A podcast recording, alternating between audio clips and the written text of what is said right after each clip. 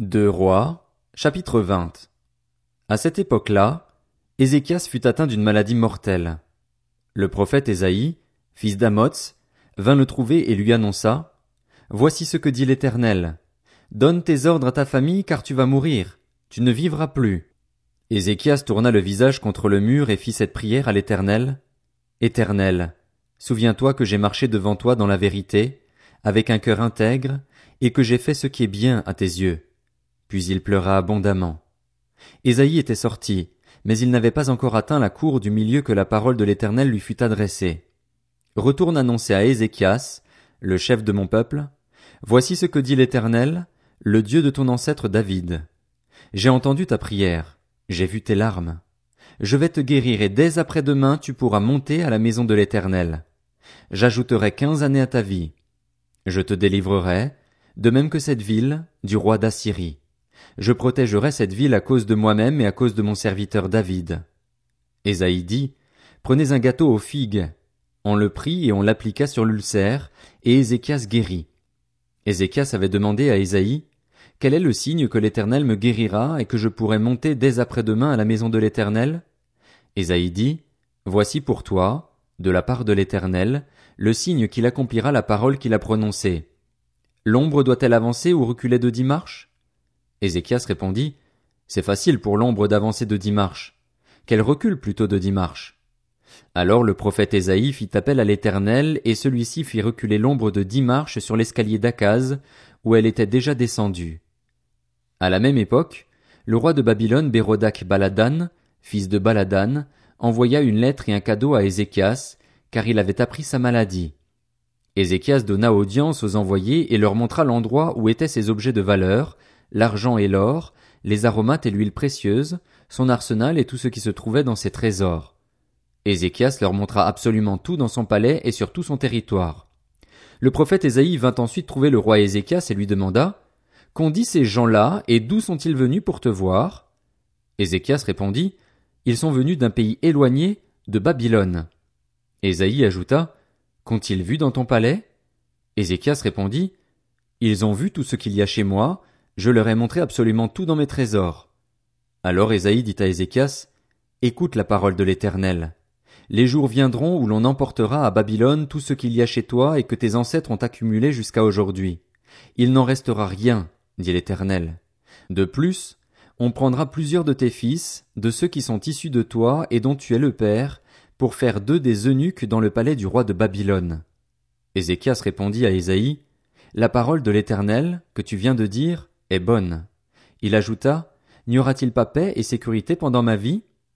Le reste des actes d'Ézéchias, tous ses exploits, la manière dont il a fait le réservoir et l'aqueduc pour amener l'eau dans la ville, cela est décrit dans les annales des rois de Juda. Ézéchias se coucha avec ses ancêtres. Son fils Manassé devint roi à sa place. Deux rois, chapitre 21 Manassé avait douze ans lorsqu'il devint roi et il régna cinquante-cinq ans à Jérusalem. Sa mère s'appelait Ephtsiba. Il fit ce qui est mal aux yeux de l'Éternel en imitant les pratiques abominables des nations que l'Éternel avait dépossédées devant les Israélites. Il reconstruisit les hauts lieux que son père Ézéchias avait détruits, il érigea des autels en l'honneur de Baal et il fit un poteau sacré, comme l'avait fait le roi d'Israël Akab. Il se prosterna devant tous les corps célestes et les servit. Il construisit des autels dans la maison de l'Éternel, alors que l'Éternel avait dit, C'est à Jérusalem que j'établirai mon nom. Il construisit des autels en l'honneur de tous les corps célestes dans les deux parvis de la maison de l'Éternel. Il fit passer son fils par le feu, il pratiqua la divination et l'occultisme, et il mit en place des gens capables d'invoquer les esprits et des spirites. Il fit de plus en plus ce qui est mal aux yeux de l'Éternel, provoquant ainsi sa colère. Il mit la statue d'Astarté qu'il avait fabriquée dans le temple, alors que l'Éternel avait dit à David et à son fils Salomon, c'est dans cette maison et c'est à Jérusalem que j'ai choisi parmi toutes les tribus d'Israël que je veux éternellement établir mon nom. Je ne ferai plus errer les pas des Israélites loin du territoire que j'ai donné à leurs ancêtres, à condition seulement qu'ils veillent à mettre en pratique tous les commandements que je leur ai donnés et toute la loi que leur a prescrite mon serviteur Moïse. Mais les Israélites n'écoutèrent pas, et Manassé les égara à un tel point qu'ils firent le mal plus encore que les nations que l'Éternel avait détruites devant eux. Alors l'Éternel annonça par l'intermédiaire de ses serviteurs les prophètes, Parce que Manassé, le roi de Juda, a commis ces actes abominables, parce qu'il a fait pire que tout ce que les Amoréens avaient fait avant lui et parce qu'il a aussi fait pécher Juda par ses idoles, voici ce que dit l'Éternel, le Dieu d'Israël. Je vais faire venir sur Jérusalem et sur Juda des malheurs tels que tous ceux qui en entendront parler en resteront abasourdis. J'étendrai sur Jérusalem le ruban à mesurer utilisé pour Samarie et le fil à plomb employé pour la famille d'Akab. Je nettoierai Jérusalem comme un plat qu'on nettoie et qu'on renverse sans dessus dessous après l'avoir nettoyé. J'abandonnerai le reste de mon héritage et je les livrerai entre les mains de leurs ennemis. Ils deviendront le butin et la proie de tous leurs ennemis, parce qu'ils ont fait ce qui est mal à mes yeux, et qu'ils m'ont irrité depuis le jour où leurs ancêtres sont sortis d'Égypte jusqu'à aujourd'hui. Manassé versa aussi beaucoup de sang innocent, au point d'en remplir Jérusalem d'un bout à l'autre, en plus des péchés qu'il commit et qu'il fit commettre à Judas en faisant ce qui est mal aux yeux de l'Éternel. Le reste des actes de Manassé, tout ce qu'il a accompli et les péchés auxquels il s'est livré, cela est décrit dans les annales des rois de Juda. Manassé se coucha avec ses ancêtres et il fut enterré dans le jardin de son palais, dans le jardin d'Uza. Son fils Amon devint roi à sa place. Amon avait vingt-deux ans lorsqu'il devint roi et il régna deux ans à Jérusalem. Sa mère s'appelait Méchulémeth et c'était la fille de Harutz de Jodba. Il fit ce qui est mal aux yeux de l'Éternel, comme l'avait fait son père Manassé. Il marcha entièrement sur la voie de son père, il servit les idoles que son père avait servies et se prosterna devant elles. Il abandonna l'Éternel, le Dieu de ses ancêtres, et il ne marcha pas dans la voie de l'Éternel. Ses propres serviteurs conspirèrent contre lui et ils firent mourir le roi dans son palais. Mais la population du pays fit mourir tous ceux qui avaient conspiré contre le roi Amon et proclama son fils Josias roi à sa place. Le reste des actes d'Amon, ce qu'il a accompli, cela est décrit dans les annales des rois de Juda. On l'enterra dans son tombeau dans le jardin d'Uzza. Son fils Josias devint roi à sa place. De Rois, chapitre 22 Josias avait huit ans lorsqu'il devint roi et il régna trente et un ans à Jérusalem. Sa mère s'appelait Jédida et c'était la fille d'Adaja, de Botskat. Il fit ce qui est droit aux yeux de l'Éternel et il marcha entièrement sur la voie de son ancêtre David, il ne s'en écarta ni à droite ni à gauche. La dix-huitième année de son règne, le roi Josias envoya dans la maison de l'Éternel Shaphan, le secrétaire, le fils d'Atsalia et petit-fils de Meshulam.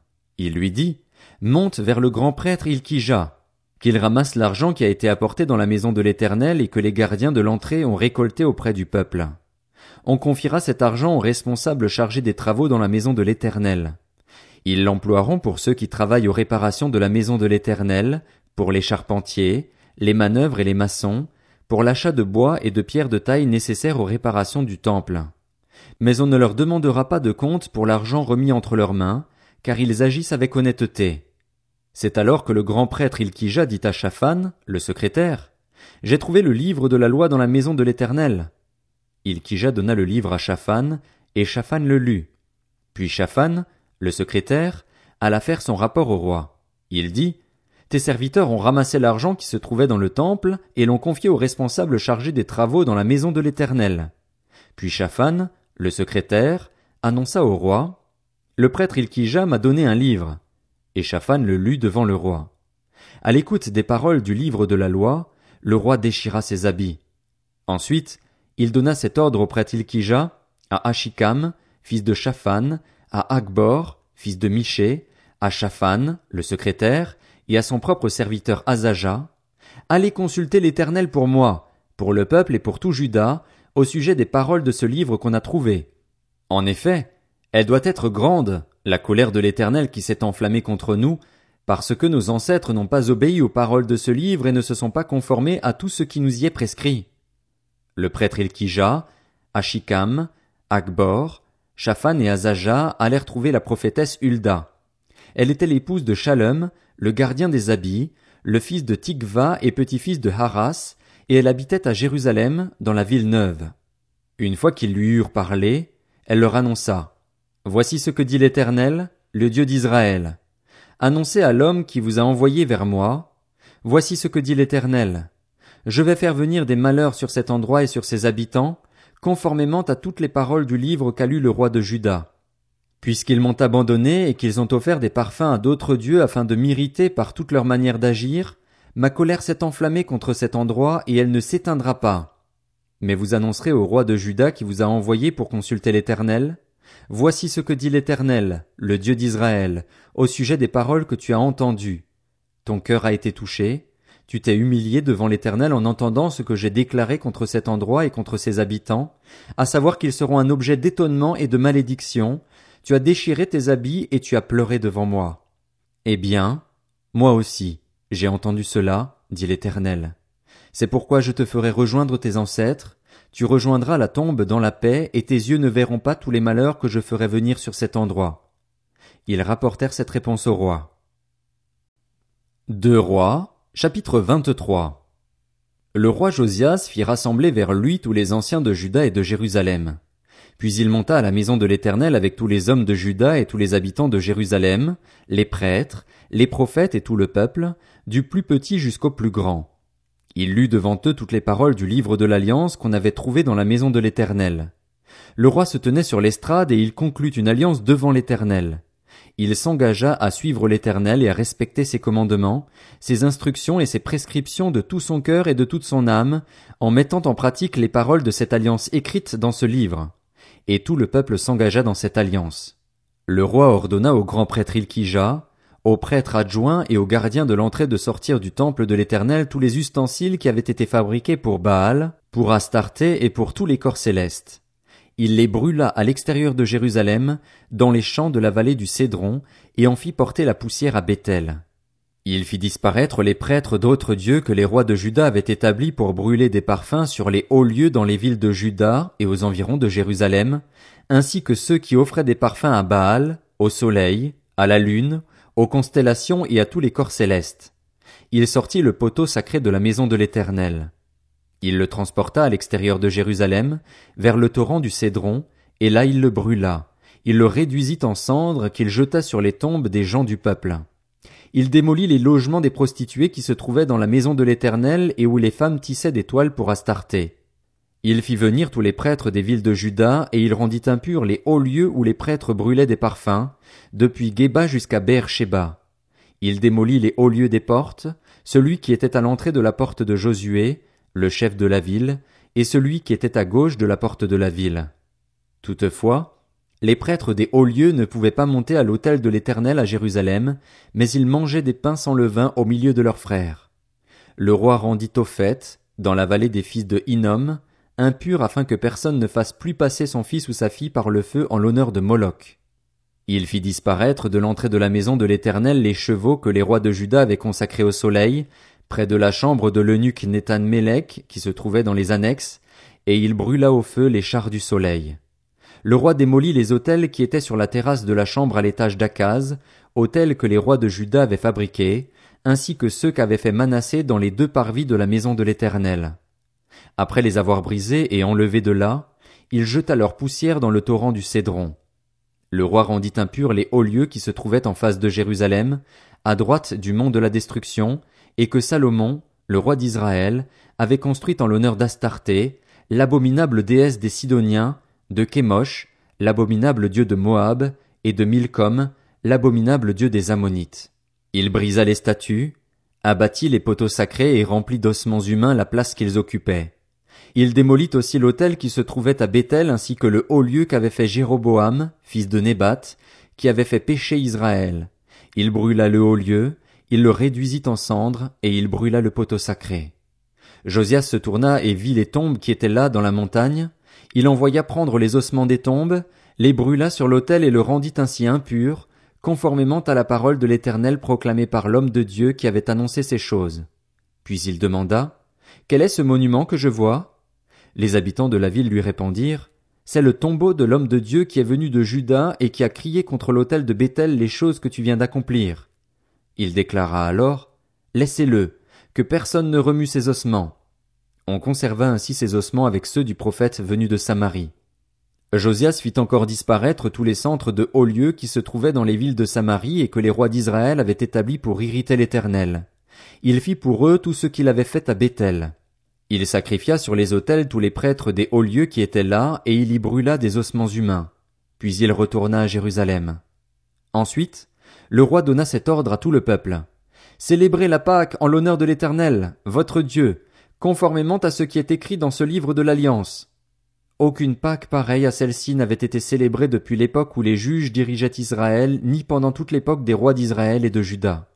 Ce fut la dix-huitième année du règne de Josias qu'on célébra cette Pâque en l'honneur de l'Éternel à Jérusalem. De plus, Josias fit disparaître ceux qui invoquaient les esprits et les spirites, ainsi que les téraphins, les idoles et toutes les horreurs qu'on voyait dans le pays de Juda et à Jérusalem. Il fit cela afin de mettre en pratique les paroles de la loi, écrites dans le livre que le prêtre Ilkija avait trouvé dans la maison de l'Éternel. Avant Josias, il n'y eut aucun roi qui, comme lui, revienne à l'Éternel de tout son cœur, de toute son âme et de toute sa force, en se conformant à toute la loi de Moïse. Et après lui, il n'en a pas paru de semblable. Toutefois, l'Éternel ne renonça pas à l'ardeur de sa colère. Elle était grandement enflammée contre Judas à cause de tout ce que Manassé avait fait pour l'irriter. Ainsi, l'Éternel dit, Judas aussi, je vais l'éloigner de moi tout comme j'ai écarté Israël, et je rejetterai cette ville de Jérusalem que j'avais choisie, ainsi que la maison dont j'avais dit, c'est là que résidera mon nom. Le reste des actes de Josias, tout ce qu'il a accompli, cela est décrit dans les annales des rois de Juda. À son époque, le pharaon Nécho, le roi d'Égypte, monta rejoindre le roi d'Assyrie vers l'Euphrate. Le roi Josias marcha à sa rencontre et le pharaon le tua à Megiddo dès qu'il le vit. Ses serviteurs l'emportèrent mort sur un char. Ils l'amenèrent de Megiddo à Jérusalem et l'enterrèrent dans son tombeau. Le peuple du pays prit Joachaz, le fils de Josias, pour le consacrer par onction et le faire roi à la place de son père. Joachaz avait vingt-trois ans lorsqu'il devint roi et il régna trois mois à Jérusalem. Sa mère s'appelait Amutal et c'était la fille de Jérémie de Libna. Il fit ce qui est mal aux yeux de l'Éternel, entièrement comme l'avaient fait ses ancêtres. Le pharaon Nécho l'emprisonna à Ribla, dans le pays de Hamath, pour qu'il ne règne plus à Jérusalem, et il imposa au pays un tribut de trois mille kilos d'argent et trente kilos d'or. Le pharaon Nécho établit Eliakim, le fils de Josias, roi à la place de son père Josias, et il changea son nom en Joachim. Quant à Jokaz, il le captura, et il alla en Égypte où il mourut. Joachim donna l'argent et l'or nécessaires au pharaon, mais il taxa le pays pour fournir cet argent, réclamé par le pharaon. Il détermina la part de chacun et exigea du peuple du pays l'argent et l'or qu'il devait livrer au pharaon Nécho. Joachim avait vingt-cinq ans lorsqu'il devint roi et il régna onze ans à Jérusalem. Sa mère s'appelait Zébuda et c'était la fille de Pédaja, de Ruma. Il fit ce qui est mal aux yeux de l'Éternel, entièrement comme l'avaient fait ses ancêtres.